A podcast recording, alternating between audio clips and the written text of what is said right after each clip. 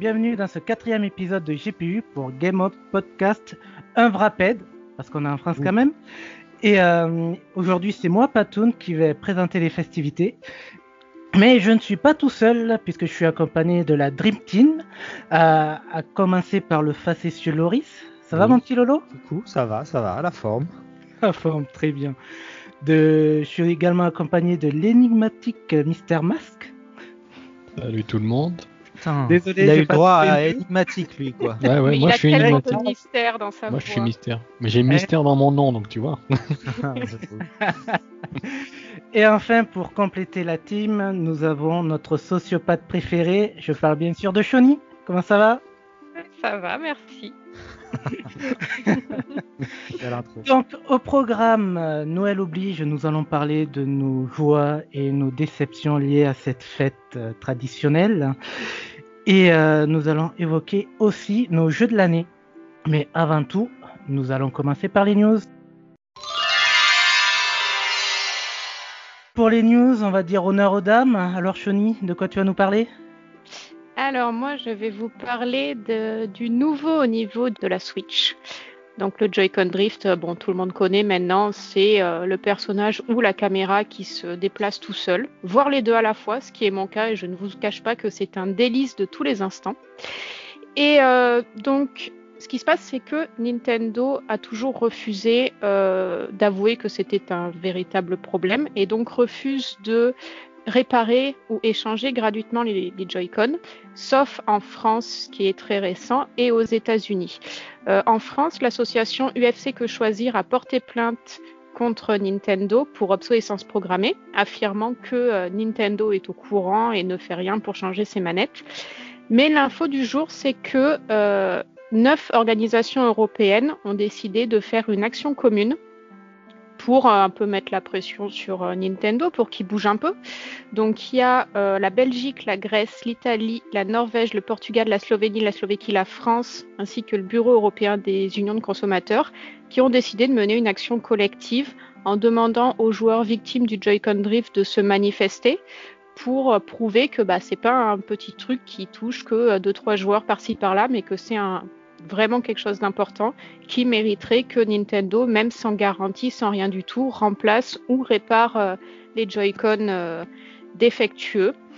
Donc euh, ça, c'était la news pour moi. Donc j'espère que ça va servir à quelque chose. Nintendo, c'est une grosse, grosse boîte, donc je ne sais pas si ce sera suffisant, mais au moins ça montre que des associations se bougent et peut-être que si les joueurs se bougent aussi, ça changera quelque chose et qu'on ne sera pas obligé de payer les 45 euros demandés euh, par Nintendo pour réparer euh, les Joy-Con. Ce qui est quand même fou, c'est qu'on est obligé de faire ça pour avoir une réparation, quoi. Ouais, Sachant que euh, c'est presque. Alors, je sais pas si on peut parler d'obsolescence programmée, mais euh, je sais pas non plus si c'est que software ou aussi mécanique. Mais en tout cas, c'est quand même, euh, c'est quand même sacrément euh, carton rouge pour Nintendo, quoi. Parce que euh, quand on voit le nombre de problèmes qu'il y a eu et eux qui font la sourde oreille, euh, je pense qu'ils ont même, ils ont même, comment dire, pris vraiment la décision de pas réparer leurs problèmes en voyant que les gens rachetaient des Joy-Con. Ça les arrangeait bien. Du coup, euh, c'est vraiment, euh, ouais, c'était pas très cool de leur part. Et j'espère qu'ils vont prendre cher, du coup.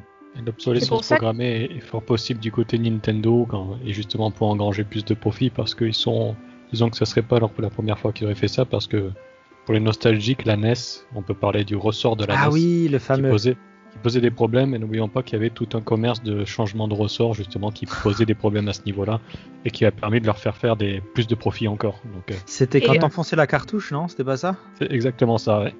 Donc le- Que Choisir, ils ont des experts qui ont analysé ça et eux, ils parlent d'obsolescence programmée parce qu'ils estiment qu'il y a deux gros défauts. Euh, le premier, ça serait un souci d'étanchéité où au bout d'un moment, euh, ça peut passer sous le, joystick et endommager les circuits. Et un autre viendrait de, bah, à force de le frottement, quoi, le frottement de dessous le joystick sur les circuits. Donc c'est pour ça qu'eux ont porté plainte euh, pour obsolescence programmée. Après, bon, c'est la plainte est en cours, donc on peut pas dire, mais euh, au moins, au moins Nintendo France s'est engagé à réparer les manettes gratuitement sans garantie. Ouais. Mais euh, d'après ce que j'ai pu trouver par-ci par-là, il y a toujours des joueurs euh, à qui on refuse ça en France. Donc, pas, pas top quoi. Bon, là, la bonne nouvelle, c'est que c'est tout le marché européen qui se qui s'unit face à Nintendo, donc ils vont ils vont pas avoir le choix à un moment donné. il va falloir qu'ils se bougent quoi. Bah, il y a Ouais, ça, plus aux États-Unis où un peu tout le monde fait des procès dans son coin, où il y a beaucoup d'actions programmées aussi. Donc euh, peut-être qu'effectivement ça finira par changer, mais bon, compliqué hein, euh, face à un Ouais. géant comme ça, euh, difficile. Ouais, c'est pas pour tout de suite. Mm. Ouais. Ok, voilà qui conclut donc pour le Joy-Con Drift. Euh, Mister Mask, euh, toi, tu vas nous parler de la mag, c'est ça? C'est bien la mag, oui. C'est un peu, c'est quelque chose d'un peu original, enfin, original. euh, on va dire que c'est quelque chose de plutôt positif ces derniers temps, euh, dans cette année 2020 un peu spéciale. En fait, la mag, euh, bon, déjà je vous dis mag, je sais pas du tout ce que ça veut dire. Hein, c'est sûrement un acronyme, mais j'ai pas pu trouver ça. Mais pour pour donc faire un résumé, la mag en général, c'est une convention en Allemagne autour du jeu vidéo, du cosplay, un peu de la culture geek, qui se tient à Erfurt. Et Erfurt, c'est une ville du côté de Leipzig, une petite ville. Donc la mag est plutôt reconnue, ça, attire en moyenne 10 000 visiteurs, de 5 000 à 10 000. Et cette année, comme on le sait, les conditions n'ont pas pu être les mêmes. Donc les organisateurs ont décidé de faire quelque chose de différent. Et donc du 27 au 29 novembre, s'est tenue la mag en ligne. C'est quelque chose qui n'est pas très original dans son concept parce qu'on a déjà vu des conventions en ligne comme par exemple les Geek Ferries. Mais ce qui est original, c'est qu'en fait la mag a pris la forme d'un jeu en ligne. Donc en fait, c'était un peu comme ce que proposait Abo Hotel ou tout, ça, tout même un jeu MMORPG. On crée son avatar et on rentre dans le salon. Et là, on peut voir des, des stands, euh, assister à des représentations et tout ça. Et ça a été un gros succès parce qu'il y a eu à peu près 5000 5000 participants en même temps. Donc ça veut dire qu'ils sont bien rentrés dans leurs frais et que la convention peut continuer et qu'il y a un avenir pour la mag. Et pourquoi pas pour d'autres conventions de jeux vidéo qui voudraient faire la même chose.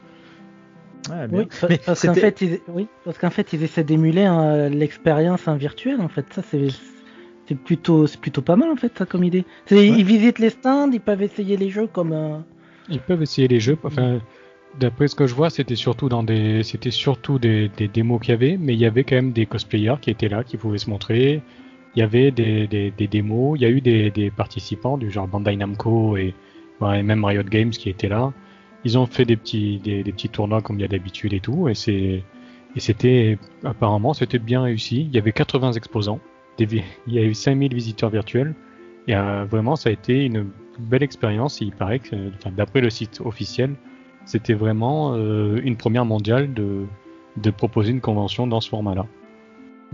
Je sais pas si on parle de la même chose, mais je crois que c'était pas euh, la Gamescom qui avait, qui avait fait un truc du genre où c'était un mini-jeu.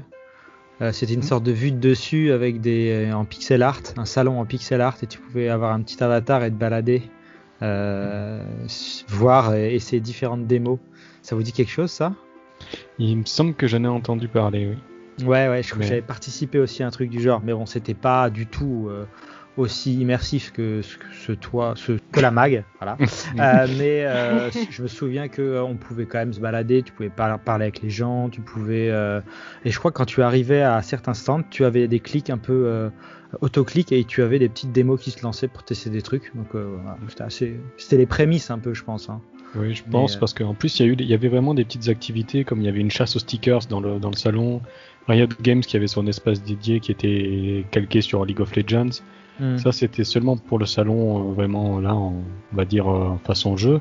Mais en plus de ça, il y avait aussi des retransmissions sur Switch là qui ont attiré 500 000 spectateurs en tout. Ouais, c'est Donc, donc franchement, Twitch. sur Twitch, oui. Alors, J'ai dit quoi? Switch. Ah merde. Ouais, bah, c'est pareil, hein. Bah, peut-être vidéo. sur Switch. On a tous compris. Et je vois que dans les sponsors, il y a une marque de bière, donc on est bien en Allemagne. Mais plus global- globalement, cette année Covid, ça va, ça va, comment dire, euh, faire une sorte de refonte pour plein de conventions et de conférences de jeux vidéo. Je pense rien que le 3, où ils ont vu que euh, faire tout en streaming, bah finalement, ça marchait très très bien. Et à mon avis, euh, je sais pas si, ça va continuer à rester physique longtemps, tous ces salons, parce que bon, tu enlèves quand même une grosse part de dialogue. Je pense notamment à la Gamescom avec les indépendants et tout, où ça, il y a beaucoup beaucoup de voilà d'échanges qui sont faits mais d'autres gros salons plus gros, plus marketing, euh, voilà, euh, comme le, le 3, je pense que ça, ça risque de changer, euh, ça risque de changer sur les prochaines Ouais, années. le- truc, c'est que maintenant, les, les gros éditeurs, euh, ils, ont, ils ont pris le pli de la communication directement sur Internet en s'adressant directement aux joueurs et ça leur revient beaucoup moins cher et c'est tout aussi efficace en fait.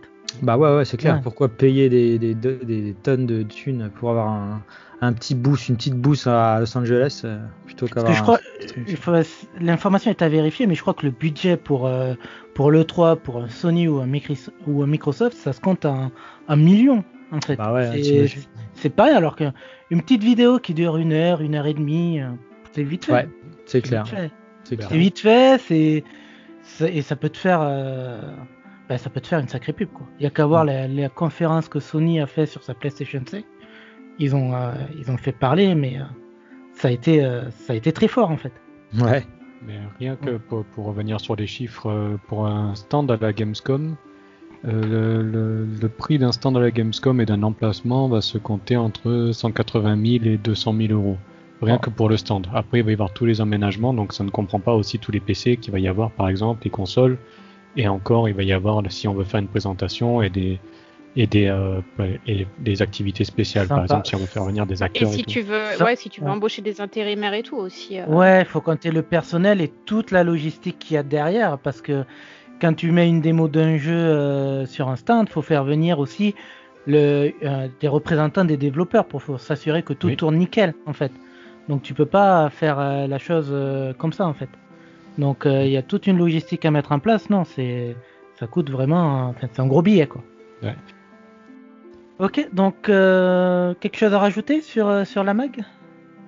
De mon côté, j'ai rien d'autre à rajouter, à part que c'est une bonne. Je trouve que c'est plutôt sympa d'être parti dans cette idée de d'aller avec son avatar, de se balader, d'avoir quelques petites activités, ça change un peu.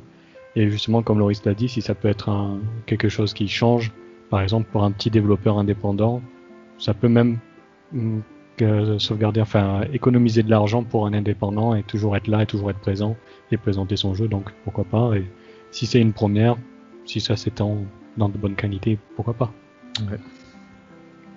Ok, ça marche. Euh, Loris, toi tu vas nous amener dans le futur? 57 ans dans le futur, Ah bah justement, euh, apparemment dans le futur, mais beaucoup dans le passé en fait, vu la gueule de des copies euh, voilà, dispo. Donc je vais parler de, de, Cyberpunk 2077 et de la, de la sortie du jeu, euh, donc qui est le, un des jeux, je pense, les plus attendus de l'année, voire, euh, bah, je sais pas, de la décennie on peut dire, puisqu'il avait été annoncé déjà en 2012. Euh, donc développé par CD Projekt Red, euh, et voilà, donc euh, FPS dans une ville immense avec des tonnes de trucs à faire. Il y avait des promesses de voilà d'interactivité dans tous les sens, de, de, tous les bâtiments étaient ouverts, tu pouvais avoir des, intérieurs de ouf, etc. Bon, pour l'instant, euh, d'après ce que j'en ai vu, c'est correct, j'ai envie de dire, mais moi je joue sur PC. Du coup, là, le problème vient du fait que le jeu est sorti sur PC, console. Euh, sur PC, le jeu a ramassé des notes plutôt correctes puisque euh, voilà, toutes les promesses ne sont pas ne sont pas là si on veut, mais ça reste un jeu un jeu plutôt bon. Euh, mais le problème vient donc des, de la technique délivrée sur les versions console, notamment donc PS4 Fat et Xbox One qui sont complètement désastreuses, puisqu'on assimilerait ça même à des, à des versions Switch euh, quand on voit la gueule un peu des, versions qui tournent. Donc euh, il y a des bugs dans tous les sens, euh, les textures qui se lancent pas.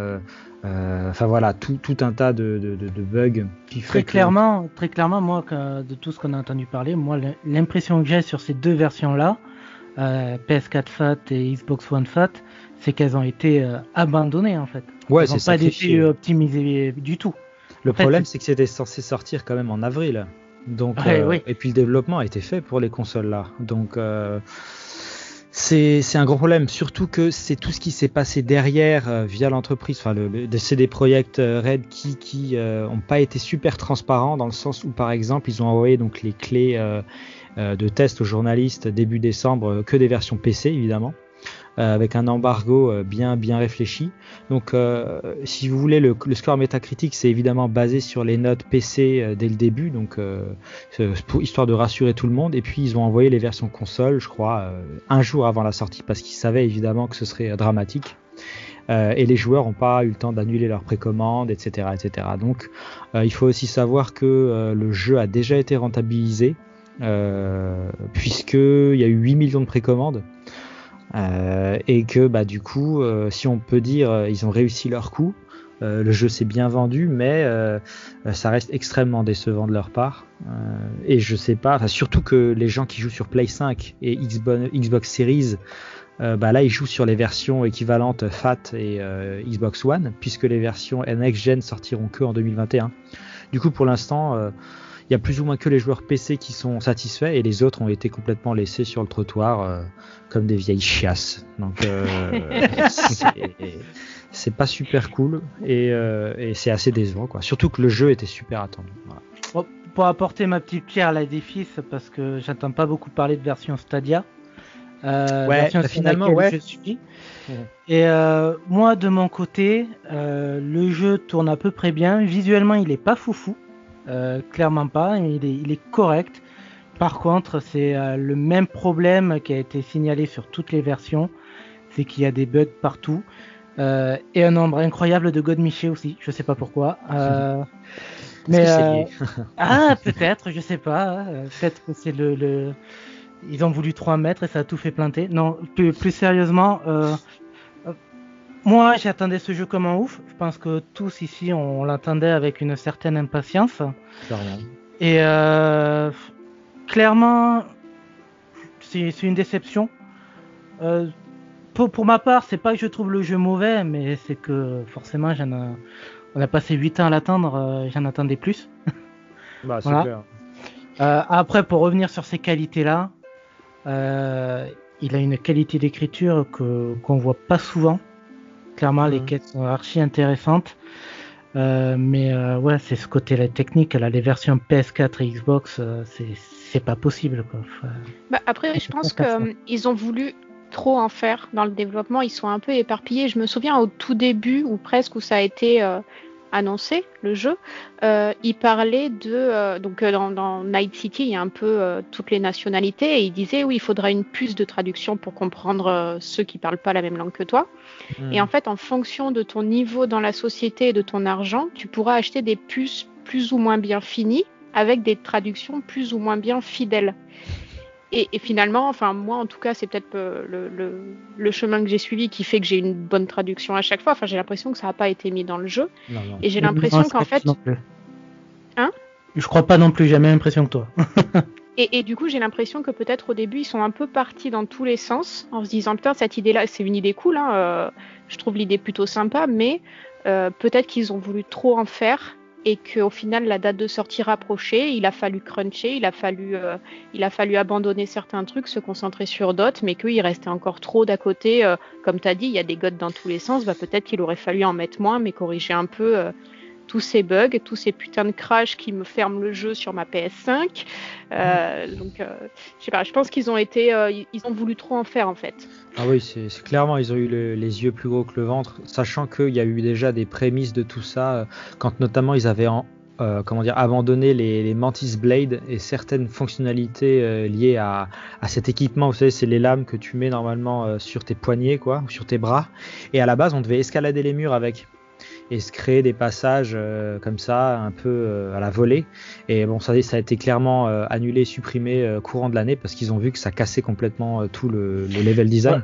Ça, ça encore, c'est quelque chose de courant hein, dans le développement d'un jeu, les idées qu'on teste, qu'on abandonne. Oui, mais dans l'année ouais. 2020. Là, après, après, je... ça arrive tard là quand même, ouais. très tard. le truc, c'est livrer un jeu fini, quoi, s'il vous plaît, les mecs. Alors, il paraît, enfin moi je paraît que The Witcher 3 au lancement c'était pareil. Moi j'en sais rien parce que j'ai joué, euh, ouais, joué relativement tard. J'ai joué, je crois, j'ai fait le j'ai fait le jeu en 2017 ou 2018, donc 2-3 ans après sa sortie. Donc c'est des projets, ils ont l'air d'être décidés à, à, patcher le jeu. Et ils ont déjà sorti un patch. Euh, je crois qu'il y en a. J'en ai déjà eu 4 moi. Ah bah t'en as déjà eu 4 et ça améliore du coup ton, ton expérience sur PS5 Absolument pas. en fait, en fait non, le truc c'est que j'ai eu le jeu directement avec le patch Day One et apparemment le patch Day One corrige déjà ouais, beaucoup de choses. Donc j'ai pas eu la version que certains journalistes ont eu avant ça. Mais euh, moi pour l'instant, euh, en dehors de ce patch Day One, donc je peux pas, mais les trois patchs que j'ai eu derrière, euh, je peux pas, je peux pas dire. hein. Moi j'ai des crashs, le jeu se ferme, j'ai des scripts qui se lancent pas, qui m'obligent à relancer une partie. J'ai des personnages qui passent à travers les portes des ascenseurs. Enfin bon, c'est. euh, Ouais. c'est, euh, mon personnage, elle a un chapeau. euh, quand je le regarde dans la miroir, elle est chauve parce que le chapeau s'affiche pas, donc les cheveux non plus. Enfin bon, c'est. euh, Moi aussi, ouais. J'étais là devant le miroir, mais j'ai jamais fait chauve lui. What the fuck. je suis allée vérifier après quand même dans le menu. Je me suis dit merde, attends, peut-être que je me suis trompée. Mais non, non. Ouais. Non, non, Donc mais non, moi perso, je vois pas la différence pour l'instant. Mais encore une fois, j'ai pas eu, j'ai pas eu le, le jeu avant le patch Day One, donc euh, je peux pas dire. Ouais. Et pour rapidement revenir sur The Witcher 3, moi je l'ai, moi j'y ai joué à la sortie du jour euh, Day One. Il y avait effectivement des bugs, mais déjà le jeu était beaucoup moins attendu. Ensuite, le level design était beaucoup moins dense, donc beaucoup moins euh, sujet à justement euh, déborder et puis voir toutes, toutes les collisions, toutes les saloperies qu'on peut avoir dans Cyberpunk. Euh, et puis euh, il y avait d'autres choses, par exemple l'IA des ennemis, elle était beaucoup plus adaptée euh, à des ennemis, à du combat au corps à corps, où euh, les monstres et compagnie euh, te sautent à la gueule, tu le remarques pas trop, mais dans The, dans The Witcher 3, il- ça passe bien, alors que par exemple, euh, dans Cyberpunk, tu vois tout de suite que l'IA, elle est complètement à la ramasse. euh, quand les mecs euh, te tirent dessus de loin et commencent à tourner sur eux-mêmes, à, à se coller contre les murs, à regarder le plafond, euh, etc. Donc, Mais euh, je me souviens qu'à l'époque de The Witcher, euh, il y avait une shitstorm au niveau du downgrade graphique qu'il y a eu.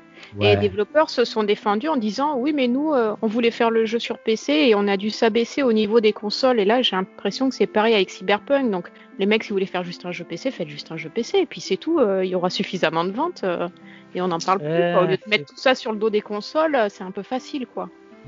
C'est sûr. Mais là, c'est vrai que je pense que si tu compares les précommandes console et les précommandes PC, il n'y a pas de commune de mesure. enfin, je veux dire, les consoles doivent exploser le PC et de loin, quoi.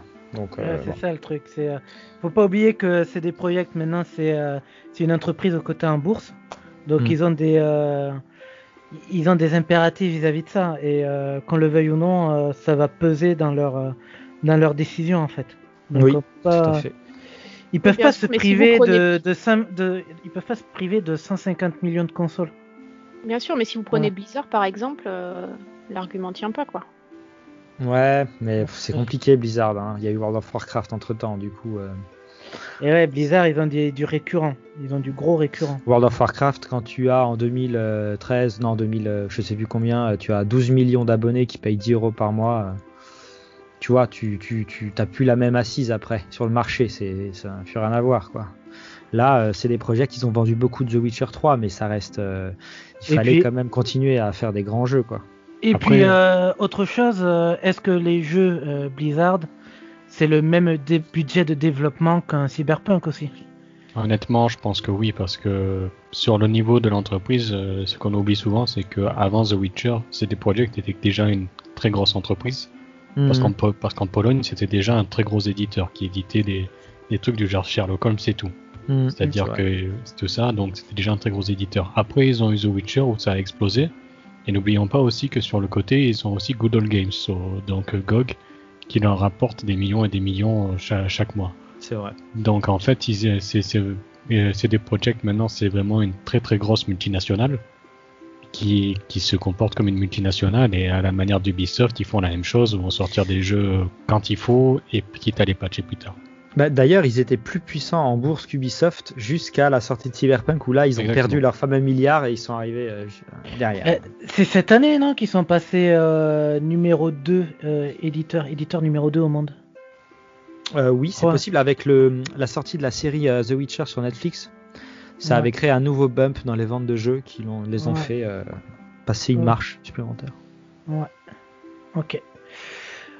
Donc, quelqu'un a quelque chose à rajouter sur, euh, sur cette déception de l'année Non, mais ce sera un excellent jeu dans 6 mois ou un an, je pense.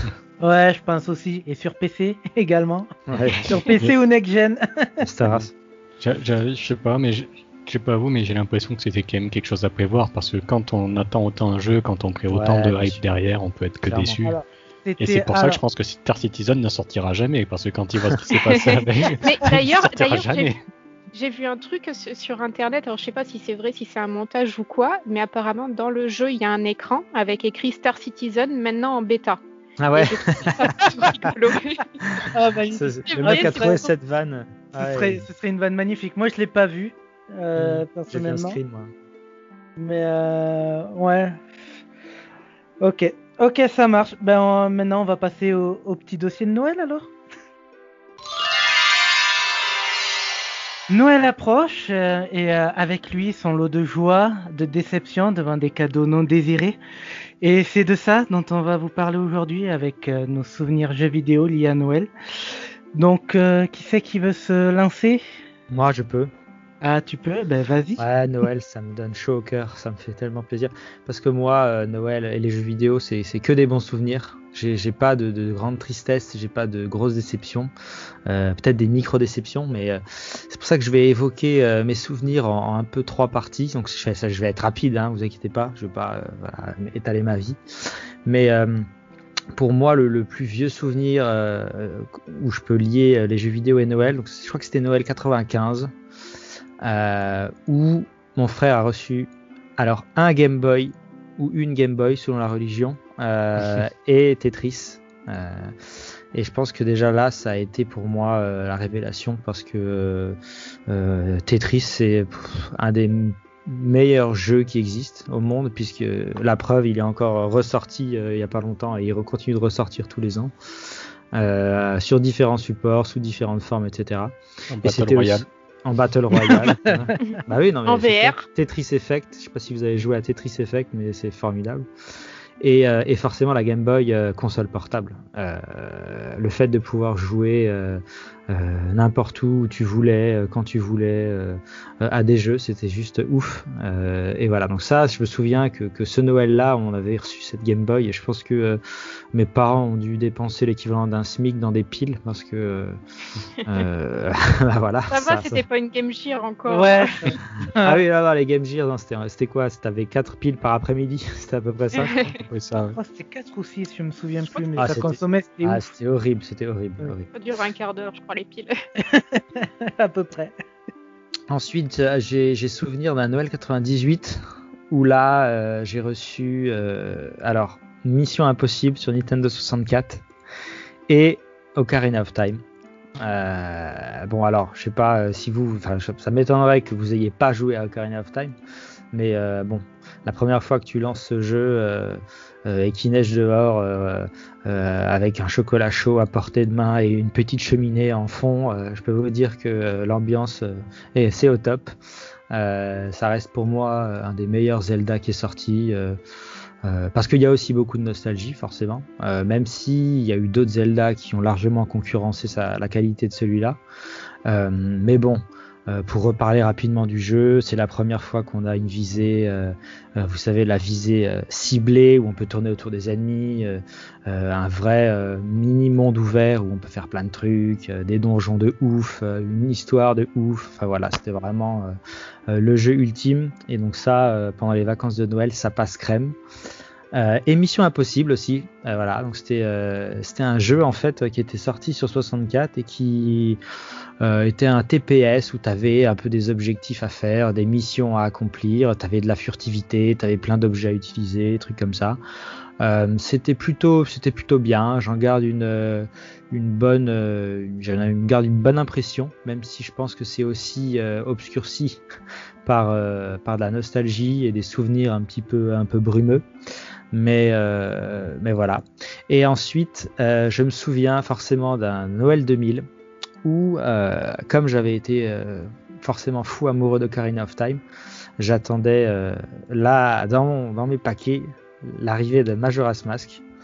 Euh, donc jeu que j'attendais comme un ouf. euh, j'avais tout regardé, j'avais tout lu, j'avais tout euh, décrypté, voilà.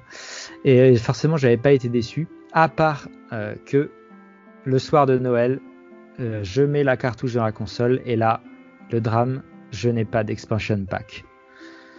Parce que il fallait, voilà, il faut savoir qu'à l'époque, je crois que c'était un jeu un peu euh, next-gen pour la 64, un peu trop lourd. Et il fallait euh, euh, foutre dans ta 64 ce qu'on appelle un expansion pack, ça rajoutait en fait de la mémoire vive à la console. Et je l'avais pas. Et là, c'était le drame de ma vie. parce que j'étais comme un con devant ma 64 qui pouvait pas faire tourner le jeu. Mais bon, euh, accessoire que je me suis empressé d'aller chercher les jours, euh, les jours suivants. Et j'ai pu euh, découvrir ce jeu qui était aussi incroyable. Euh, Majora's Mask qui est un des Zelda, je crois, les moins aimés euh, globalement hein, dans l'opinion publique entre guillemets, euh, alors que c'est celui qui a l'ambiance la plus folle que, j'ai pu voir dans un jeu, quoi. Un pessimiste infâme avec cette lune qui annonce bah, la fin du monde, puisque quand vous commencez une partie, en gros, vous avez trois jours pour terminer le jeu, sachant que vous pouvez euh, faire sonner l'ocarina et revenir au début des trois jours à chaque fois. euh, qui, vous manque le temps. Donc forcément, il y a des choses à faire le premier jour, il y a des choses à faire le deuxième jour et le troisième jour, avec tout un tas de choses qui changent selon euh, la temporalité voilà, du moment où vous jouez. Donc voilà, c'est un, jeu ultra complexe et, moi que j'ai adoré. Et que voilà, qui était sorti en novembre et qui était forcément sous beaucoup de sapins ce Noël-là. Donc euh, voilà euh, pour mes, souvenirs de Noël euh, les plus marquants. Donc sous le signe Nintendo, hein, les vrais savent. Mais voilà. Ensuite il y a eu la PlayStation qui est arrivée et puis c'était beaucoup moins fun, j'ai envie de dire. Voilà. Ok, ça marche. Bah, du coup, Mister Mask, toi, tu vas nous parler d'aventure, c'est ça? Ah oui, d'une très grande aventure que, j'ai mis assez longtemps. Je suis arrivé, j'ai mis très longtemps avant d'arriver à la fin et, on était plusieurs à essayer de, de- dessus. hein. J'aurais pu vous parler d'ailleurs pour ce, dossier de, Silent Hill 2, mais j'en ai déjà parlé pour l'épisode d'Halloween. Vous savez, la maison isolée au milieu de nulle part et Silent Hill 2 euh, dans la console. Et, euh, on avait on avait reproduit ça avec mon frère, mais à la- avec Dynasty Warriors 2, un autre Noël, et on avait vraiment saigné Dynasty Warriors 2. À l'époque, c'était l'année de sortie de la PlayStation 2. Mais en fait, je vais vous parler d'un autre Noël, c'est plutôt Noël 98, si je me souviens bien. Possible que ce soit 97, parce que quand je vois la- l'année de sortie du jeu, c'est l'année de sortie. Donc euh, c'est possible que ce soit 97 aussi, mais moi dans mes souvenirs c'était 98 parce qu'on a été champion du monde et tout le monde était heureux. Champion du monde pour la première fois. 98. hein. Voilà, donc je pense que c'était 98. Et en fait, ce, ce jeu m'a été offert par euh, mon oncle, qui était aussi mon parrain, et qui savait que j'aimais bien tout ce qui était enquête. Et donc, je pense qu'il s'était, euh, il s'était renseigné au- auprès d'un vendeur, et on il m'avait trouvé un jeu qui s'appelait les boucliers de Quetzalcoatl. Oh là là, c'est vrai. Eh oui. Déjà, tu vois, la, la réaction n'est rien qu'au niveau du titre. Mm. Donc, euh, certains le connaissent plutôt sous le nom Les Chevaliers de Baphomet 2. Baphomet, Ouais. Ah là là. Le Et moi, je, pro- je sais pas si je suis plus content d'entendre le titre ou que du fait que tu l'aies bien prononcé du premier coup. Alors ça a été là aussi ça a été un travail de, de plusieurs années parce qu'au début comme tout le monde c'est Quetzalcoatl, Quetzalcoatl et finalement il y a un mec dans le jeu qui dit Quetzalcoatl donc je me dis allez ça va. ça doit être ça. Mais oui non Chevalier de Baphomet donc une énorme série hein, euh. D'ailleurs un certain problème dans la traduction française parce que finalement ça s'appelle les Chevaliers de Baphomet mais les Chevaliers de Baphomet c'est que le premier épisode donc c'est les Chevaliers de Baphomet 1, 2, 3, Ouais. 4, 5 alors que Baphomet il y est plus. Mais d'ailleurs, on verra que c'est un problème un peu récurrent dans la série. euh, De, on va dire que le mauvais titre est, est choisi. Et donc, les bouquets de Quetzalcoatl, c'est tout simplement un jeu d'aventure qui commence à Paris et qui, et qui est avec euh, notre ami George Stobart. Alors, pour décrire George Stobart, c'est très simple. C'est le gars avec qui il ne faut surtout pas partir en vacances. Parce que partout où il va, il se retrouve dans la merde. La première fois, il était à Paris, il se retrouve au milieu d'un attentat et il veut, et il veut, et il veut essayer de résoudre tout ça. Et donc là, il est tranquille, il est avec sa copine Nico, qu'il a rencontré dans le premier épisode. Sauf que il va rendre visite à un, un docteur qui est spécialisé, un chercheur qui est spécialisé dans, dans tout ce qui est Maya. Et donc dès qu'il arrive, le docteur est assassiné et sa copine est kidnappée et lui se retrouve euh, ligoté dans une pièce avec une tarentule qui veut le tuer. Super ambiance pour Georges. Donc euh, c'est super. Mais vraiment, ce qui m'avait marqué déjà à l'époque, c'était euh, déjà son esthétique 2D et vraiment dessin animé. Mm. Et vraiment, quand on regarde le jeu maintenant, il a pas bougé. C'est fou, on a toujours l'impression d'être devant un dessin animé. Ah, Bien pour l'époque, c'était magnifique. Hein. Ah ouais, c'était magnifique. Et donc on est. hein. Ouais, ouais, Oui. hein. C'est vrai. De toute façon, ces, ces jeux qui prennent des esthétiques euh, euh, 2D, euh, dessins animés, c'est des jeux qui vieillissent très bien en mani- de manière générale. Mhm, c'est Ah oui. clair. Et donc, Bon, le euh, gameplay un peu moins quand même. Ah, ça Ouais, c'est une autre histoire. Le gameplay fonctionne toujours hein, parce que c'est vraiment euh, point and click, donc euh, tu peux pas faire plus simple, on va dire. hein. Ouais, la manette, c'est. Ah, la manette, c'était c'était dur ouais, sur, sur PlayStation, ouais. et ouais, c'est vrai. Et j'avais essayé de le refaire sur PlayStation 3 et c'était encore plus dur parce que justement la PlayStation 3 qui allait trop vite pour la pour la manette. Pour... Enfin bref, c'était un gros truc, mais mais oui donc les, les chevaliers de Quetzalcoatl, les chevaliers de Quetzalcoatl, j'ai fait un mix des deux. Mais donc les bouquets de Quetzalcoatl, euh, c'était ma, ma mon premier ma première euh, expérience avec les chevaliers de Baphomet. Je me souviens aussi du doublage parce que George Stobart est quand même doublé par euh, Emmanuel Curtil, qui est la voix française de, de Jim Carrey. Et au casting, on retrouve aussi euh, Pierre Athé, célèbre Pierre Athé, la voix de, de, de Dr. Brown dans Retour vers le futur. Et ce que j'avais beaucoup aimé là-dedans, c'est que non seulement on avance en résolvant des énigmes, on mène l'enquête, et en plus on voyage. Donc on voyage, on va des- de Paris à Marseille. D'ailleurs, Marseille n'est pas super bien représenté là-dedans. On est sur le port de l'Estac, c'est très sombre. Et il y a, il y, a, il y a une espèce de docker qui pète. Vais pas savoir pourquoi. Évidemment. Et à partir de là, on va partir en Amérique du Sud et on va essayer de mener l'enquête. Il y a des énigmes qui sont vraiment très très dures. Euh, j'ai joué, donc c'est mon oncle qui me l'avait acheté, comme je l'ai dit, et j'y ai joué. Je me souviens, on était plusieurs dessus, on était quatre. Il y avait mon cousin et mes deux cousines. Et au niveau des énigmes, des fois, c'était vraiment euh, arrachage de cheveux. Déjà à l'époque, hein, Ouais. on était devant- déjà devant un truc qui était euh, du niveau dans Lucas, dans LucasArts. Ouais, c'est ça. euh, Les point and click de l'époque, c'était euh, des fois tellement obscur. Ouais, et sans internet, donc tu devais des fois tu restais bloqué pendant une semaine, une semaine et demie, des fois jusqu'à un mois avant de, te- de cliquer au bon endroit, de dire oh bah tiens c'est ça qui marchait. donc tu vois. euh, Mais Je me souviens de l'énigme avec la chèvre dans les Chevaliers de Baphomet. Est-ce que tu te souviens de ça? Oui, dans le premier où il faut vraiment aller très vite d'un Ah. côté et de l'autre, c'était ça, c'était c'était dur. hein. Ah, traumatisé. Traumatisé. Ah ouais. Définitivement. Moi, le- Mais euh, ouais, euh, dans le deuxième, je me souviens que tu dans, tu te balades avec la petite culotte de Nico euh, pendant toute la- pendant toute l'aventure. Et tu peux t'en servir vraiment à certains, certains endroits. Genre, mais qui c'est qui va penser à te, se servir d'une culotte pour arriver à attraper un bout de charbon brûlant Personne. dont t'as besoin Mais c'est c'est un truc de pervers ça C'est c'est pour Patoun. Eh ouais, c'est pour moi, ouais. Et donc, et donc le jeu était, était développé par Revolution, Revolution Software, qui, qui existe toujours aujourd'hui, hein, et ça fait plaisir de les voir, le directeur Charles Cécile, et a continué, on va dire, de manière plus ou moins, on va dire, plus ou moins heureuse, parce que on a eu, après le, les, chevaliers de- les bouquets de Quetzalcoatl, décidément j'ai envie de mixer les deux. hein. Mais entre- après les bouquets de Quetzalcoatl, on a eu euh, le troisième épisode qui était le manuscrit de Voynich. Euh, sachant qu'on ne- qu'on n'entend jamais parler du manuscrit de Voynich dans cet Mhm. épisode, il était quelque chose de totalement différent en 3D et qui était vraiment un truc à, en aventure où t'étais plus du tout dans le point and click, où t'avais des phases d'infiltration et tout.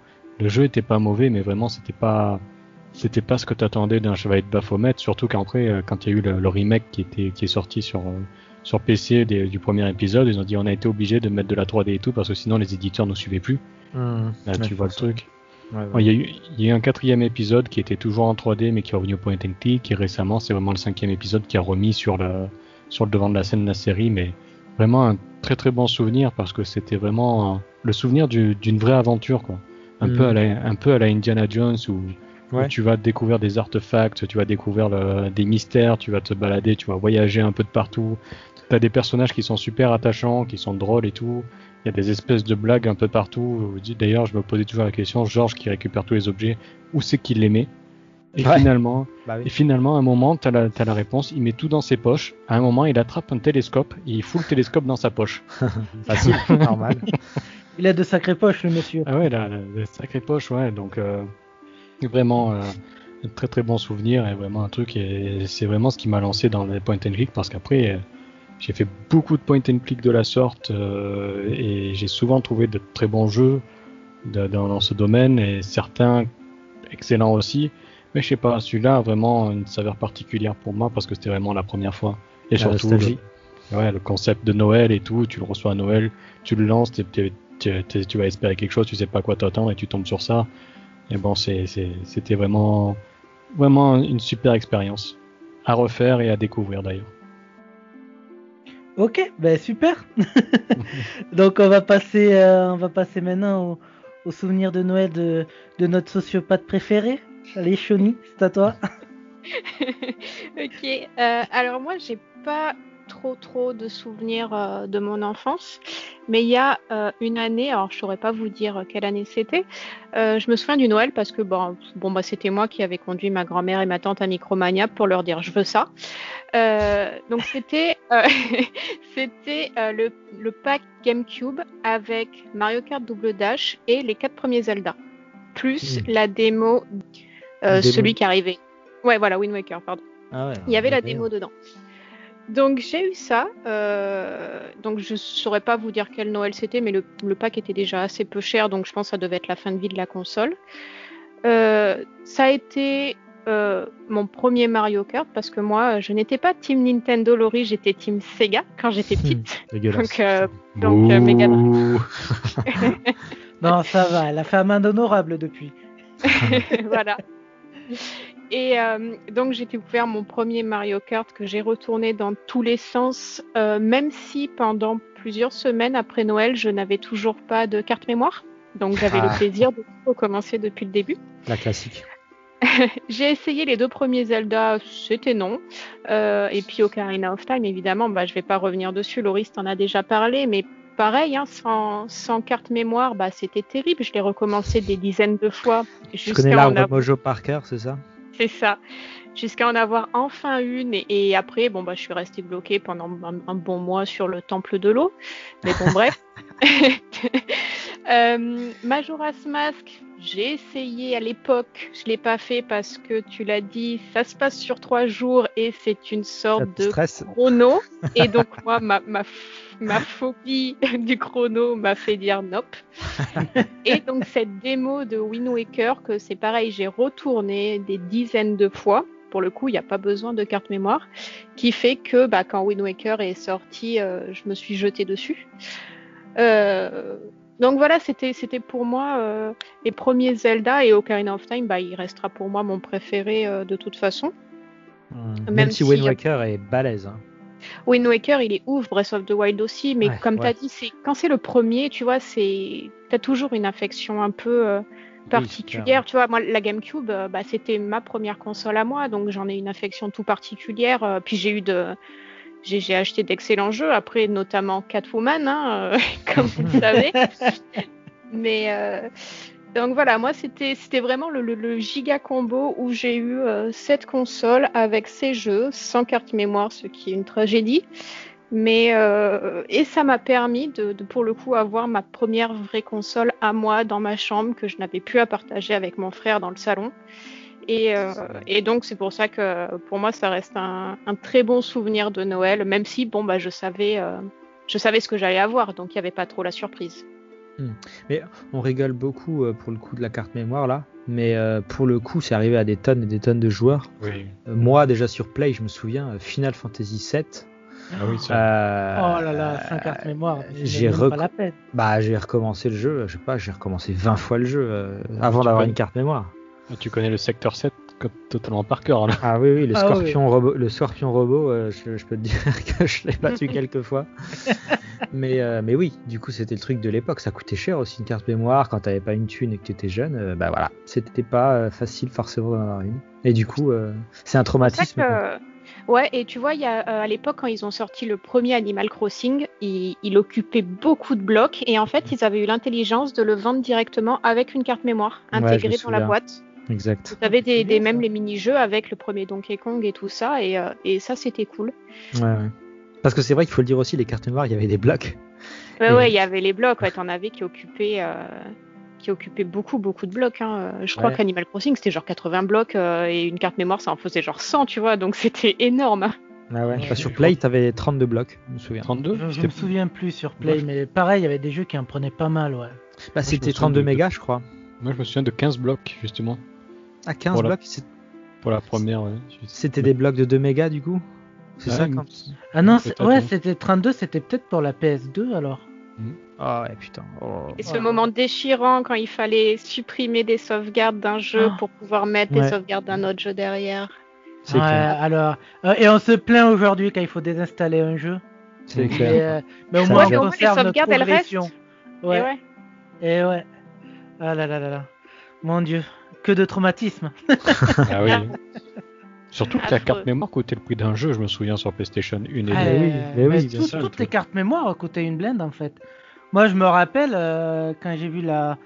euh, bah, C'était la 64 arrivée, moi j'étais sur Super NES à l'époque. euh, Putain, je voyais le truc de la carte mémoire, j'étais là, mais putain, vous êtes sérieux les mecs?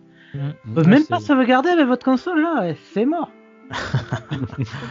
Tout ça pour passer sur PlayStation euh, et, et pour faire la même quoi. voilà. Ah ouais. Alors que sur, euh, que sur Game Boy, bon, bah, tout était dans la, dans la cartouche du jeu. Donc, euh, oui, ju- ju- jusqu'à enfin, jusqu'à la 64, parce que je crois que c'est la première console qui est sortie comme ça. Toutes les sauvegardes étaient, euh, étaient dans les cartouches. Mais après, avec l'arrivée du support CD, euh, enfin, à part pour la 64, eux, je sais pas pourquoi ils ont fait ça. Certainement pour réduire le coût des cartouches. Euh, Une cartouche coûtait plus cher à faire qu'un CD. Ouais, Mhm. ouais, mais peut-être que le fait d'enlever la mémoire permettait de, de faire une économie d'échelle, hein, j'en sais rien. Enfin, bon, bref. Euh, avec l'arrivée du support CD, il y avait plus le choix, quoi. Fallait faire une carte mémoire. Yes. Mais on y gagnait tellement à côté. Ouais. C'est vrai. Euh, donc du coup, Choni, tu, tu as quelque chose à, à rajouter? Bah non. T'as quand même permis de jouer à non, Catwoman, c'est- hein. c'est juste comme, euh, comme, oui, bah oui. C'est juste comme Loris disait, on dit le ou la Game Boy en fonction de notre religion. Bah c'est pareil pour la GameCube. Moi, je dis la GameCube. Donc, euh, Ouais, Ouais, pareil. mais je crois que je crois que tu le dis bien. Hein. Il y a pas de, je crois qu'il y a pas de débat là-dessus. Hein. Ceux qui sont pas d'accord. euh. Enfin bref. voilà. Euh, bah, du coup, je crois qu'il reste plus que moi. Euh, je, ben, je crois que l'année 97-98, euh, c'était de très bonnes années pour Noël parce que je vais revenir sur euh, ben, sur une de ces deux années-là, pareil comme euh, comme Mister Mask, je sais plus euh, quelle année exactement il s'agit, Euh, mais c'est l'un des premiers Noël où où j'ai où je commençais à être blasé d'a- d'avoir des vêtements à Noël. C'est le truc qui, me- qui commence à m'énerver. Vous savez cette au moins, train- pas, Ouais. moins, t'avais pas des parfums. Ah ouais, oui. ça c'est arrivé après. Ça, c'est arrivé après. Vous voyez, Oui, c'est la phase de aussi des fois. hein. Pardon, tu dis? Faut te laver des fois aussi, hein. Merci, tous les jours. non, voilà, c'était la phase de transition où tu commences à plus avoir de jouets et on te met des, des vêtements ou des choses un peu plus pratiques, donc c'est un peu la blase. Puis ce Noël-là, il y a, il y a mon frère qui arrive avec la première PlayStation. Oh là là là là. Mais quel bonheur, parce que ça faisait des mois que j'entendais parler de jeux comme euh, bah, le premier Resident Evil, Final Fantasy VII. Tous mes potes parlaient de ça et j'étais archi envieux. J'avais la haine parce que il y avait les pubs qui passaient à la télé. Les, les pubs du premier Gran Turismo, euh, elles, étaient, elles étaient énormes. Et, euh, ah ouais, ouais. Et, pendant, pendant des mois, je, je, enfin, je, je voyais ça, ce, ce truc-là se passer. Et là, ce Noël-là, enfin, j'allais pouvoir y goûter. Il est arrivé, je me rappelle, et il y avait euh, un de ses beaux-frères qui, qui lui avait prêté FIFA 98. Mhm, pas mal. Et euh, sur, euh, sur ses conseils, il a pensé à prendre une carte mémoire.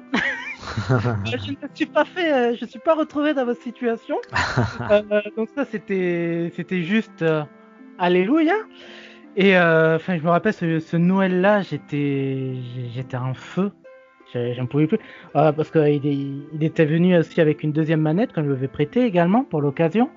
Et du coup, on se faisait des matchs et à chaque but que je marquais, mais euh, je me Oui. mettais à genoux sur carrelage, à gueuler goal. Et toi, tu as Ouais. eu le combo de luxe directement. double manette carte mémoire. Ah, non, la seconde manette, je, elle c'était un prêt, juste, je l'avais pas gardé. J'avais euh, avec une manette. Mais quand même, j'ai eu la Ouais, PlayStation. quand même, quand même. Ça va, c'est pas mal. Ça va. Et, euh, et euh, ben après, après, voilà, c'est euh, c'est ce qui m'a fait tomber dans l'univers PlayStation parce qu'il y avait, il y a le, le CD de démo qu'il y avait avec. Ah oui. Avec Il le, y dra- avait- le- le dinosaure, le T-Rex. Il y avait, euh, alors moi je me rappelle de Gran Turismo, il y avait Medieval aussi qui m'avait marqué. Sous le calibre. vrai, ouais. Euh, Soul Calibur, je ne me rappelle pas. Park. Je me rappelle pas, Metal mais Gear, forcément. Euh, oui, Metal Gear. Il y avait le, le tout début de Metal Gear, jeu sur lequel j'ai, qui m'a fait vivre des émotions à l'époque, mais euh, c'était, c'était du jamais vu à l'époque. Ah cette oui, mise en scène, ce scénario, euh, le, le premier affro- affrontement contre Revolver Oslo avec les, les balles qui ricochent, c'était une dinguerie à l'époque. Ouais, C'était. C'était complètement ouf. Et, euh, et le code au dos de cette foutue boîte, ouais. des choses comme ça. Et puis euh, j'ai, pleuré devant Final Fantasy VII aussi, comme tout le monde, à la fin du premier CD. évidemment. Voilà. Bon. Je pense qu'on peut le dire maintenant ce qui s'est passé. Ça fait 20 Ah, Je ans. pense qu'il y a prescription. Voilà, je la mort pas. de. Je je sais pas, ils sont la- en train de le réécrire en ce moment, apparemment. J'avoue. Ouais, ouais, ouais. Voilà, c'est c'est toutes ces émotions là et, Gran Turismo qui m'a définitivement fait tomber dans l'huile de moteur, on va dire ça comme ça. Voilà, avec euh, ma découverte des courses d'endurance aussi, des courses qui duraient une heure, une heure et demie voire plus. Je me rappelle quand on était sur Super Nintendo, mes, potes, quand ils me voyaient faire des courses de 20 tours, ils disaient, oh, mais t'es fou, c'est, trop lent et tout. Avec Gran Turismo, euh, je me faisais, je commençais à me faire des courses de 60, 100 tours. Et c'était des courses assez mémorables où, euh, où c'était archi disputé. Et pourtant, j'étais même pas contre des joueurs humains. C'était, il y avait même pas de online à l'époque.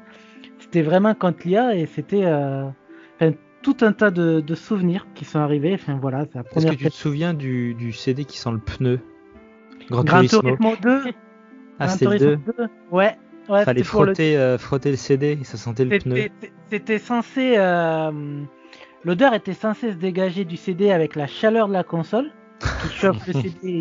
Ça, c'est- ça marchait pas très bien en fait. ah oui, fallait- bah oui. Fallait frotter. Les bonnes idées de l'époque. Ouais, ouais, mais ils testaient des trucs. Hein, euh, Ouais.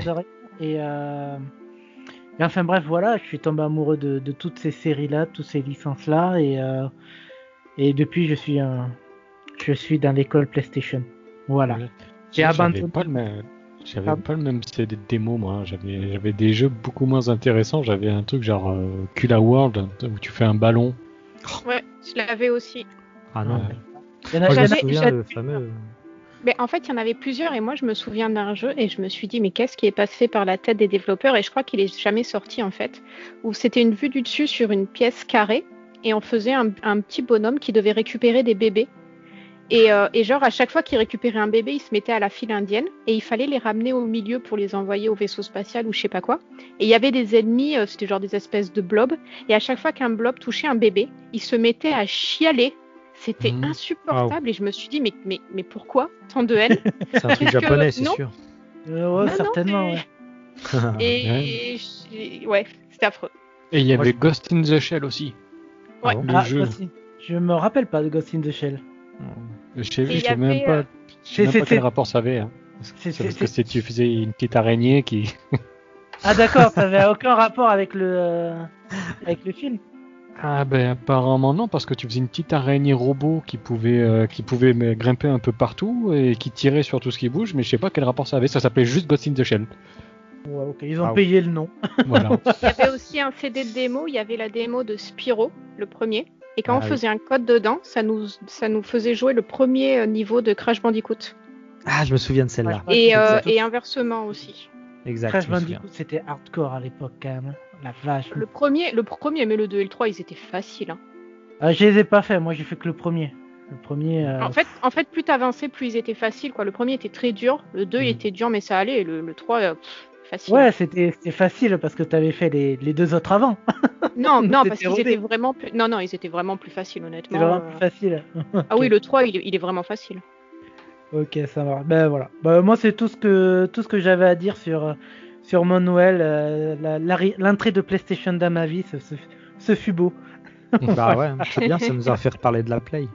Voilà. Mais, eh, moi, euh, pour, pour la petite histoire, moi, la Play, euh, mon frère l'avait acheté à un voisin à l'époque. Et je me souviens, il y avait eu aussi le méga combo, euh, tu disais Loris, parce que c'était la Play, plus de manettes, plus la carte mémoire, plus 20 jeux.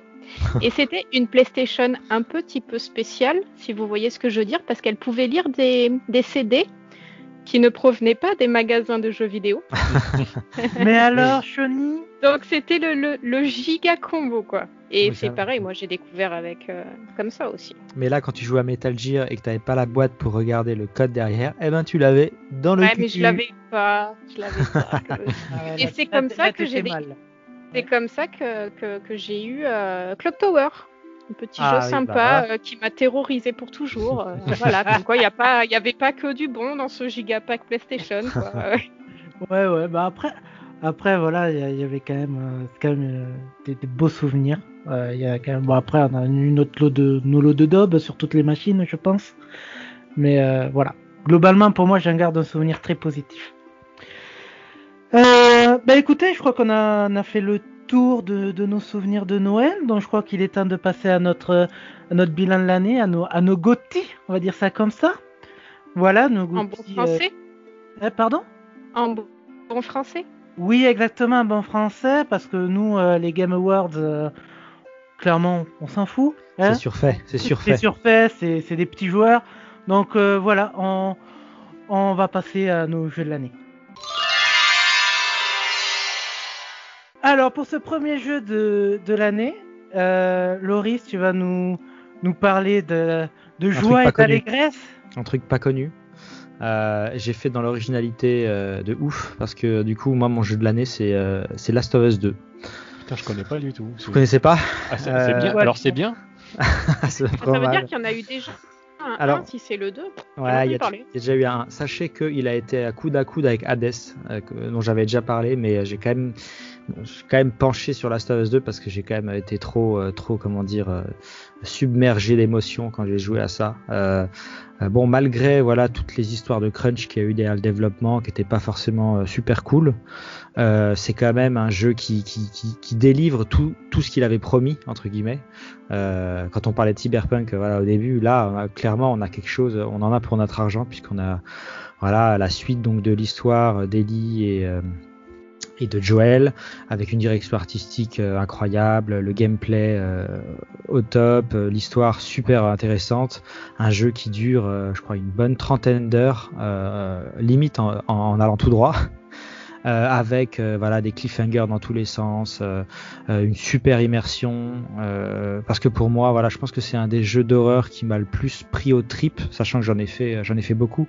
Mais euh, voilà, une réalisation incroyable. euh, c'est- vraiment un jeu où j'ai passé donc les 30 heures et je crois que je me suis pas ennuyé une seule seconde. Euh, je sais qu'il y a d'autres gens, ils sont un peu fait chier, deuxième partie du jeu, etc.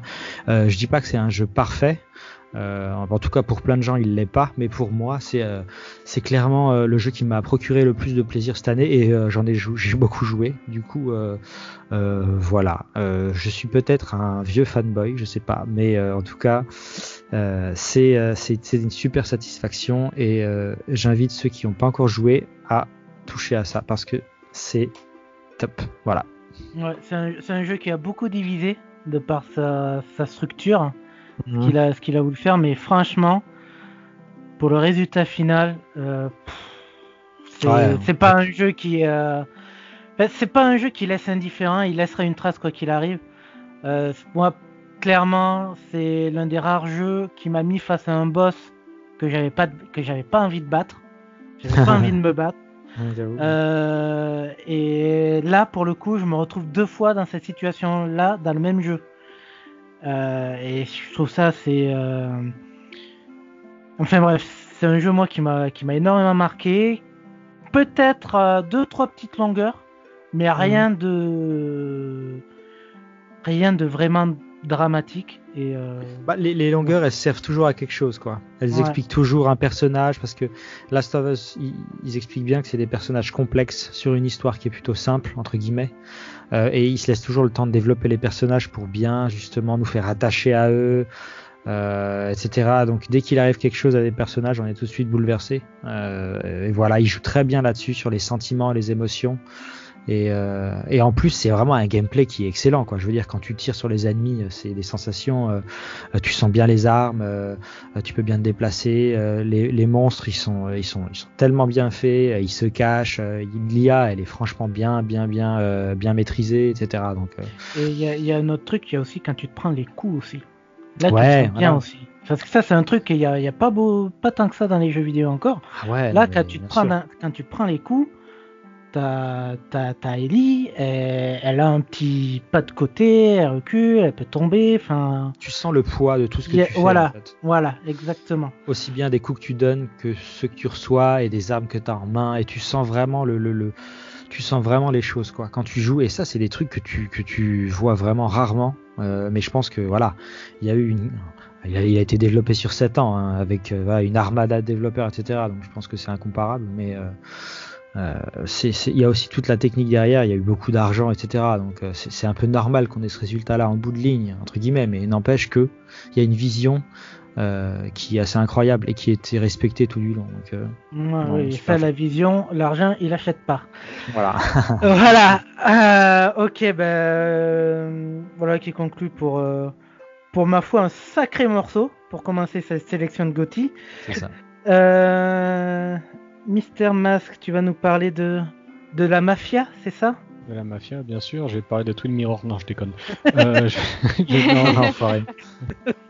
Non, il sera peut-être dans le top hein, celui-là. Mais donc, euh, non, en ce qui concerne euh, moi mon jeu de l'année, c'est vraiment d'une courte tête parce que j'ai hésité entre trois. Il y a, il y a eu Deadly Premonition 2 qui, qui peut être, on va dire, un choix, on va dire controversé parce qu'il divise pas mal, mais il faut adhérer ou pas. C'est exactement comme le, cinéma dans lequel il, s'inspire, hein, c'est parce que c'est clairement inspiré de David Lynch, qui a eu euh, Paradise Killer, qui est un excellent jeu d'enquête, qui est vraiment euh, comme le Obradin, mais, mais plus dans un univers totalement surréaliste. Mais euh, moi, mon jeu de l'année, c'est vraiment Yakuza, le dernier Yakuza, Like a Dragon, Yakuza 7. Excellent jeu de la série, vraiment un renouveau. Et vraiment, en y repensant, ce dont vous avez parlé, être face à un boss qu'on n'a pas envie de battre, c'est quelque chose que j'ai ressenti aussi dans Yakuza, dans celui-là, parce que tous les personnages d'un Yakuza vont avoir une histoire et vont être vraiment tellement bien écrits que finalement on va passer de, par tous les états d'esprit, par, tous les sentiments en, très peu de temps.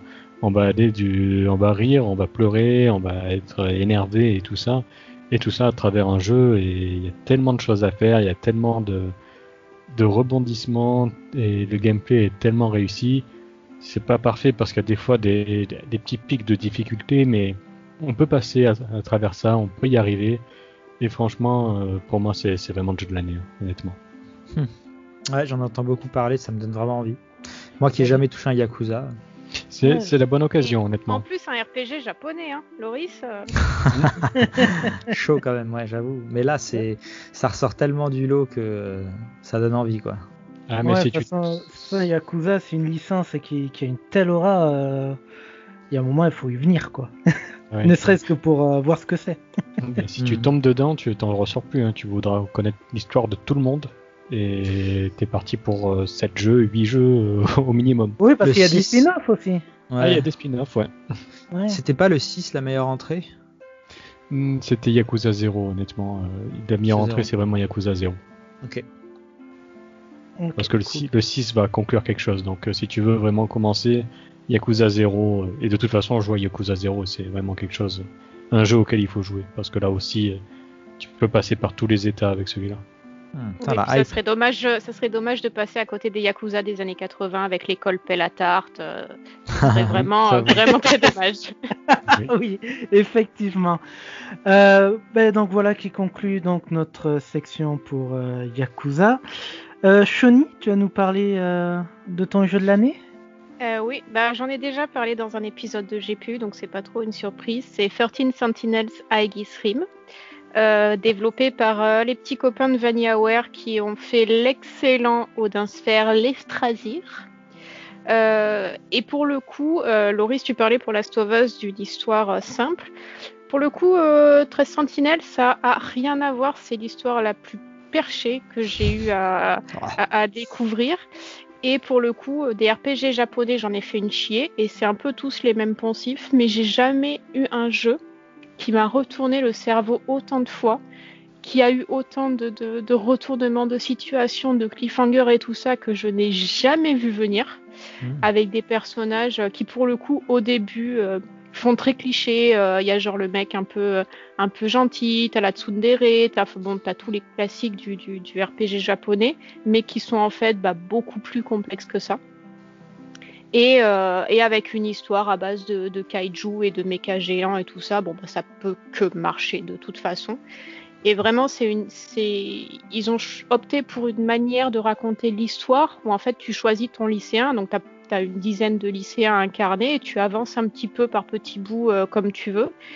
Et c'est une manière hyper intelligente parce que tu vois la vision de chacun et, petit à petit, bah, tout s'emboîte et tu commences à tout comprendre et tu as ton cerveau qui explose tellement tu as des trucs de dingue que tu ne que, que t'as pas vu venir quoi. Et, vraiment pour moi c'est une histoire assez incroyable à découvrir. Euh, donc je le recommande chaudement, surtout qu'il est en français, donc il n'y a pas vraiment d'excuses. Et c'est sur PS4. PS4, ouais. Une excuse PS4 donc. Ouais. Ok, bah écoutez, moi pour mon Gotti, euh, j'ai failli, euh, j'ai failli faire le même choix que Loris, mais l'année est ce qu'elle est. Je suis parti moi pour choisir une, une véritable bouffée d'air frais. Euh, une note de voyage, je parle bien sûr de Microsoft Flight Simulator, euh, qui paradoxalement, euh, c'est pas un jeu auquel j'ai tant joué que ça. J'ai dû passer une petite dizaine d'heures, mais voilà, dans le contexte dans lequel on est, on a passé cette année-là, se retrouver dans un petit coucou à, à 2000 mètres d'altitude à survoler euh, le Japon, la Chine, euh, euh, ça, ça fait un bien fou en fait. Ça a hmm. fait un bien fou. Là où euh, je trouvais qu'un The Last of Us en remettait encore une couche par-dessus, malgré toutes ses qualités. Donc, c'est pour ça que Microsoft Flight Simulator l'a emporté. C'est un jeu, ben, je pense que si vous avez vu un trailer, ça sert à rien de vous dire qu'il est magnifique. Je pense que hmm tout le monde, euh, tout le monde peut le voir. Euh, ce que vous avez dans les trailers, euh, c'est ce que vous pouvez avoir avec une machine de compétition, par contre. un vrai jeu photoréaliste, du coup. Ouais, quasiment. On n'y est pas encore, mais là, là, on en est très près. Mm. et il faut savoir que ce qui se passe en ce moment, c'est que Asobo, studio français donc qui est derrière le jeu, ils mettent, ils font des mises à jour où ils améliorent encore euh, le, rendu visuel du jeu en, modélisant à la main, en remodélisant à la main certains éléments, certains points d'intérêt. Euh, par exemple, euh, parce qu'il faut savoir que pour modéliser la Terre avec ce degré de précision, ils ont pris les données de Bing Map hmm. et ils ont fait, ils ont utilisé une IA pour tout modéliser et ils ont retravaillé certains éléments à la main. Voilà. Par exemple, il y a la ville de New York qui a été euh, totalement retravaillé, à titre d'exemple. Euh, donc ça le mérite, euh, cette technique-là, de, faire gagner énormément de temps, de pouvoir faire des modélisations à grande échelle très rapidement. Par contre, il peut y avoir quelques ratés, comme cette maison de 212 étages qui y avait près, près d'Adélaïde en, Australie, qui a fait le buzz à l'époque. Et donc là, à Sobo, ils font des mises à jour où ils refont certains monuments, certains points d'intérêt. Donc euh, sur les mises à jour américaines, ils ont retravaillé le Grand Canyon, ils ont fait, ils ont refait le Mont Rushmore, le Washington Monument, la Maison Blanche, ils l'ont entièrement refaite à la main. Euh, et euh, franchement, ce jeu-là, c'est juste magnifique. Vous fait, c'est une évasion. À chaque fois que vous mmh. lancez ce jeu, vous décollez et vous vous évadez. Et euh, voilà, c'est pour ça que c'est mon jeu de l'année. ouais, c'est vrai que ça avait l'air vraiment fou. Euh. Moi, je survolais ma Lorraine natale, ça me donne tellement envie. Ces champs et ces vaches et tout. Euh, mais, mais c'est, ils ont fait une étude et c'est ce qu'ont fait la, plupart des, joueurs lors de leur premier vol, c'est aller chez eux. Bah ouais, c'est voilà. et tu l'as fait toi, Patoun? Ouais, je l'ai fait, je l'ai fait, mais après, Là, je suis sur, euh, je suis sur euh, ma configuration en fait. Elle est un peu limite, donc euh, j'ai pas pu, j'ai pas pu reconnaître ma maison. Alors, est-ce que c'est parce que ma configuration est limitée ou est-ce que c'est parce que cette région-là est pas super bien modélisée? Je pense que c'est un peu des deux. mais, mais ouais, c'est un des premiers trucs qu'on fait tous. J'ai fait ça sur tous les flight simulators en fait que j'ai touché. tous les jeux qui le permettaient, c'est le premier truc que j'ai fait et et franchement, c'est euh, même si on reconnaît pas sa maison, on reconnaît au moins la région, les grands, les artères principales, les euh, les, les, principales villes. et, euh, et, ouais, c'est juste c'est juste kiffant en fait. Hmm. Voilà. Voilà. C'est pas un jeu où vous allez avoir de l'action, vous allez pas vous battre contre d'autres avions. C'est pas ça. c'est vraiment, c'est juste pour le plaisir de voler et d'admirer des beaux paysages. Voilà. tout ce que j'avais à dire sur ce jeu. Euh, ben, je crois que maintenant on peut passer à nos attentes pour l'année 2021. Alors, Shonish, euh, t'attends quoi pour, euh, pour l'année prochaine? Dis-nous tout. Alors, j'attends beaucoup de choses, mais j'attends un jeu en particulier qui aurait dû sortir cette année. C'est Tales of Arise. Donc, c'est le, nouvel épisode de la série euh, Tales of que j'ai découvert sur GameCube avec euh, Tales of Symphonia. Et, euh, le dernier, Berseria, je l'ai beaucoup aimé. Ça changeait un peu de je veux sauver le monde, gna gna gna. C'était juste la meuf qui voulait se venger. Là, je l'attends surtout parce que ils ont changé le moteur graphique il passe sous Unreal Engine, si je dis pas de bêtises. Et je pense que ça va faire un bien fou parce que clairement, là, les derniers, euh, c'était limite euh, de la fin de vie de PS2, donc c'était plus possible. Et, euh, et je l'attends aussi parce que moi, les Tales of, ce qui m'a toujours fait kiffer, c'est le système de combat nerveux. Donc, donc voilà, moi, c'est j'ai pas mal de jeux que j'attends. Certains que je crains un peu, comme le remake de Prince of Persia, qui me fait un peu baliser. Mais, mais ce Tales of, je l'attends de ouf un remake euh, d'Ubisoft, je vois pas de quoi t'as peur. Hein. ouais, bah, on, a tous vu, on a tous vu ce que ça donnait. Je pense que on, est, on est plus, au, on est plus au stade de la peur, on est au stade de la résignation là. Ah, il, vient, de prendre deux ou trois mois de retard, hein, euh, de report, hein, si je dis pas de bêtises. Mais bon, deux, euh, trois mois pour pour tout refaire, non, ça suffit pas, ça suffit pas. ben, Mister Mask, toi, dis-moi, qu'est-ce que, dis-nous, qu'est-ce que t'attends? Il y a plusieurs choses que j'attends et bizarrement c'est que des suites. Bon désolé, je suis pas, je, vais pas être très très original. Euh, déjà il y a No More Heroes 3 qui devrait arriver et là je l'attends comme un fou parce que j'ai envie de défourailler des gens euh, à coup de sabre laser euh, avec Sylvia Christel qui, me dit comment faire et tout ça. Donc il me faut c'est ma dose de sabre laser et de cul sur Nintendo donc c'est parfait. sur Nintendo complètement contradictoire. voilà. Avec le Joy-Con Drift, ça sera parfait. Ah Qu'est-ce que je veux dire C'est pas le jeu où il faut aller chier un coup pour sauvegarder? C'est bien ça. Ok, ouais, c'est bien ce qui me semblait. Ok. Non, vraiment, si, vous avez jamais touché un No More Heroes, il faut le faire. Vraiment, il faut. Paraît que c'est une dinguerie. Ah ouais, c'est une dinguerie, c'est génial. Il y a aussi le Sherlock Holmes Chapter, Chapter 1 qui va sortir l'année prochaine.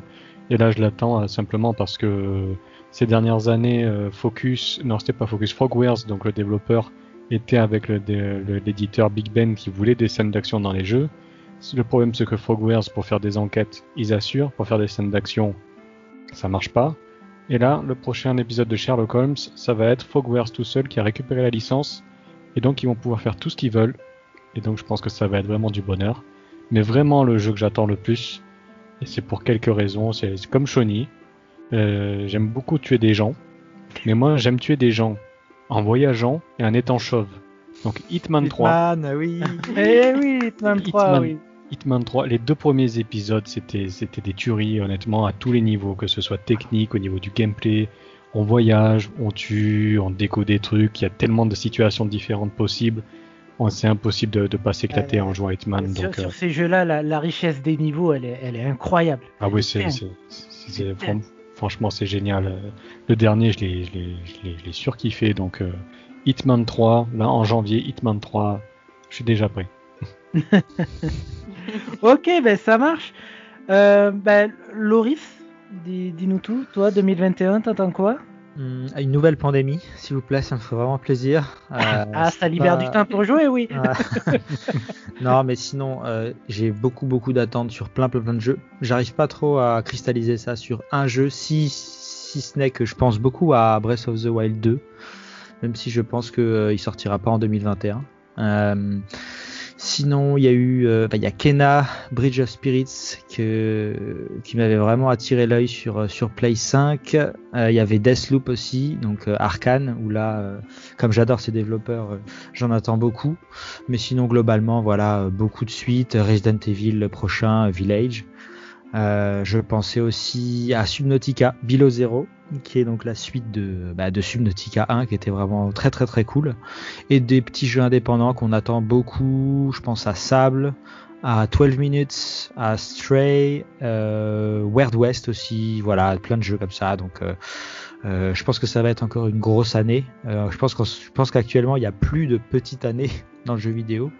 Du coup, euh, voilà, je, pense qu'on va encore bien s'amuser. Ok, ben c'est cool. Ben, pour moi, hein, ça, ça va être simple. hein. Moi, j'attends tout simplement la, la vraie sortie de la next gen. Euh, juste la possibilité euh, d'acheter une PS5 et une Xbox sans avoir à rafraîchir ma page internet pendant 3 heures.